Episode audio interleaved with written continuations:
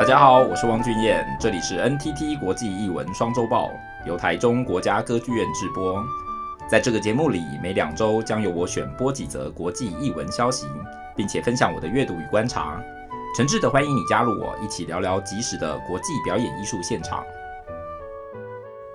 欢迎大家回到 NTT 国际艺文双周报。时间过得很快哦，又两个礼拜过去了。那这个礼拜第九集播出的时间就是中秋节了。那先祝大家中秋节快乐。然后，呃，中秋节的时候，呃，希望大家都能够呃陪着自己心爱的家人，或是亲人，或者是呃你的心上人。呃，一起过一个团圆节哦。那呃，这个礼拜呃，我们就直接进入新闻好了。这礼拜其实呃，常常这些时间来看呢，我常常在看新闻的时候，呃，世界其实都还是围绕在呃几个主要的。的这个呃呃这个新新闻的重点当中哦，比如说疫情，呃，我们前几个礼拜其实多多少少都一直有谈到哦，那但是呃，世界对于艺文的的关注，呃，到目前为止都真的没有办法离开呃，对于疫情之间的的这个问题哦。那呃，不过我们还是先从 呃另外一个新闻讲起好了，因为我就常常觉得啊，这个礼拜在看新闻的时候就发现，呃，疫情真的是呃，就是就是把我们就是绑得死死的。那呃，如果有其他的艺文消息的时候，我还是蛮希望呃大家透口气，呃，也可以从呃不同的新闻当中看见。呃，现在这个世界到底在发生什么事情哦？那我们从新加坡开始讲起好了。呃，新加坡这个呃八月十九号开始到八月二十七号，呃，其实刚刚已经算是结束了哦。呃，他们有一个这个叫做新加坡星空艺术节哦，呃，叫做 Singapore Night Festival。呃，我觉得其实可能有一点点像白昼之夜的的这个这个意味哦。那呃，它就是主要是在呃夜间的时候呃举办的一些些艺艺术的这个呃各式各样的艺术的活动。那呃今年的这个呃艺术节这个展览展览跟呃演出的地方叫做这个 Bras Basa Buggies。呃，这个这个地方哦，这个这个街区哦，翻成中文，我查了一下，叫做乌拉市巴沙五级市街区哦。啊，这个街区，呃，这个新闻基本上就说，呃，这个每年的这个夏夏夜星空，呃，艺术节哦，就是或者是这个呃仲夏夜。仲夏夜艺术节，好，那呃，这个艺术节基本上都是当然很欢迎各式各样的艺术家都来创作哦。可是今年他们呃有一个特别的命题，有希望这个呃所有的艺术家在创作呃呃为这个艺术节而创作的时候，都能够遵守一个原则，叫做 site specific，就是我们之前讲过这个场域限定哦。那什么叫做场域限定呢？他们他们希望所有的艺术作品。多多少少都能够回应这一个呃街区哦，这个这个这个空间当中曾经发生过的呃任何的事件哦。那呃这个新闻里面有包括有关电影啊、音乐啊，或者是一些展演啊，呃他们都试图呃透过这个街区呃里面曾经发生过的历史去呃呃摊开他们对于这个艺术创作的想法哦。那呃。这个东西让我有些什么想法呢？就基本上我就觉得说，嗯，呃，当然我们的故事真的就是非常非常的多哦。那我们的剧场就是一个说故事的地方哦，很期待我们有更多的故事可以被说。但是我们可能在这边的时候，也可以同时来想想看哦，就是呃，当我们认为这个呃街区的这个艺术作品要回应这个街区的历史，到底是历史已经先被我们认识了，然后这些创作作品去去回应的这些历史，还是说透过这创作作品，呃，更多的历史可能因此而被打开？大家听起来好像有一点点，好像在这个呃呃套圈圈哦。但我的意思是说，有时候我们对于一个地方的认识哦，常常已经是呃已经抱着一些呃既有的。的认知态度了。比如说，呃，我们就常常会去想说，呃，比如说北投就是温泉啊，对不对？然后比如说，呃呃，当我们想到，比如说台中，如果我们想到呃呃这个东海大学的时候，我们就很容易呃想到的就是路思义教堂啊。啊、呃，比如说我们想到，比如说呃呃基隆的时候呢，我们就会想到港港，就是呃这个港口啊，就是呃换句话说，其实我们当我们在想这个什么街区限定的时候，其实常常我们同时呃已经被某一些呃我们对于这个空间的历史记忆呃呃给掌握了。那我觉得艺术家有一个很重要的责任哦，呃其实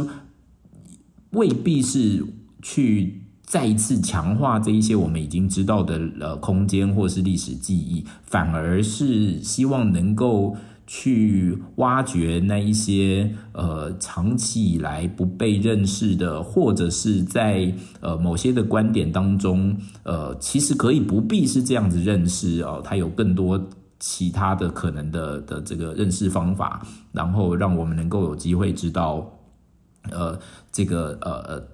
空间当中有没有可能还开展出什么样其他不不一样的阅读？那我觉得这个场域限定，呃，有一个很重要的面向，可能是这一个面向哦，呃，同时提醒我们，呃，场域的呃不足跟呃我们对于这个场域还有可能有的其他的想象空间。那呃。而不不必然是一直回到呃这个场域既有的认识，或者是他身上所有呃原本有的标签，那这样子可能会让我们呃更有机会看到呃当艺术介入的时候，到底怎么样对于空间跟时间产生新的阅读。好，这是第一则新闻哦。那接下来几则新闻跟呃疫情还是比较有一些关系哦。那呃一则其实是呃。想要跟大家说，就是在呃纽约的做了一个调查哦，其实，在疫情过后，这个表演艺术的回归速度是非常非常慢的。那以大都会歌剧院为例哦，上座率从呃疫情前大概至少百分之七十五的卖座率，到现在大概都是百分之六十左右。那呃，其实这个票房一直回不来。呃，整体而言，对于呃这个。呃，剧剧场的这个经营啊，或者是观众，其实呃的确影响是蛮大的哦。但是这个新闻里面后面也有一则呃呃延续的一些讨论，就说事实上呃在进一步分析的时候，就会发现哦，某一些戏呃其实还是没有受到影响哦。那呃。某一些呃，就是知名度比较高的啦，或者是呃，可能有一些些明星加持的啦，呃，这些艺术作品仍然可以卖得相当不错，然后票房也是很好。那呃，我觉得台湾也有这样子的现象哦。可是呃，这个事情让我再进一步思考的时候，我就觉得有一点点。呃，有怎么说呢？呃，我们想想看，我在疫情阶段的时候，线上大概是我们最容易接收到呃各式各样资讯的的这个媒介了。那呃，剧场其实当然在疫情阶段的时候，线上也没有缺席哦。可是呃，如果我们把这两件事情放在一起想的时候，你就会说，其实呃，线上掌握这些线上的的这个呃元素，呃。比如说明星啊，比如说呃更有效的品牌啊，更呃呃有力的制作啊，呃，它往往是在这样子的媒介当中达到更大的效果。那但是不要忘了，呃，对于一个实体的剧场空间哦，对于观众来说，其实常常能够呃处理到的问题，或是观众能够感觉到的。的的各式各样的艺术的讯息，不只是明星，不只是品牌，不只是呃这些早就已经在各种通路当中包山包海把我们给呃淹没的这些呃重要的形象哦。我觉得剧场一直有一个很重要的的能量，就是它其实总是让我们进到剧场了以后，发现啊、呃、还有什么事情是我们呃原来的认知当中没有经验到的。呃，很有可能是一个呃很不不是太有名的演员，可是他在剧场里面当却能够发挥出相当相当呃精湛的演出，然后并且产生跟我们很很很深的互动。那呃，或者是一个呃呃重新说故事的方法，然后把一个很简单的故事，却用不一样的形式说出来。那像这样子的东西，其实呃都是剧场里面让我们觉得很很令人珍惜的地方。可是如果说是在这个呃线上，或者是在这些大的卡司啊，或者是制作啊明星当中，呃被铺铺天盖地的呃处理了成处理成我们跟剧场呃认识的唯唯一。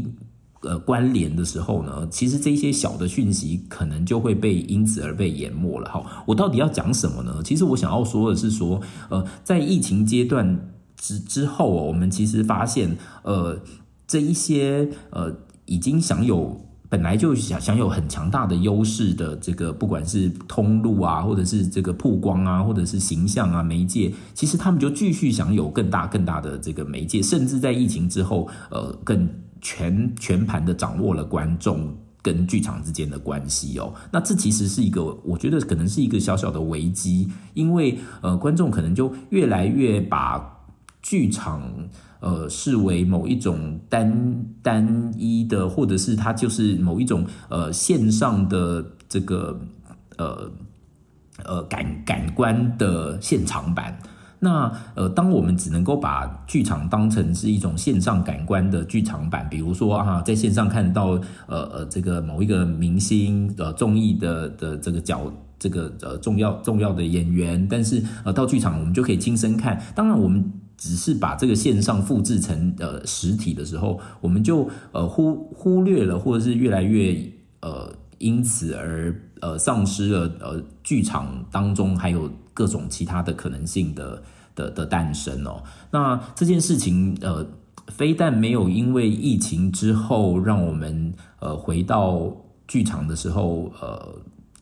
抓到对于剧场的这个呃呃更细节的地方，反而看到的却是更清一色的呃掌握在这一些呃本来就具有强大通路，然后呃各式各样的这个呃这个。这个形形象的的这些讯息当中，好，这件事情呃同连接到另外一个呃同样是在呃这个剧场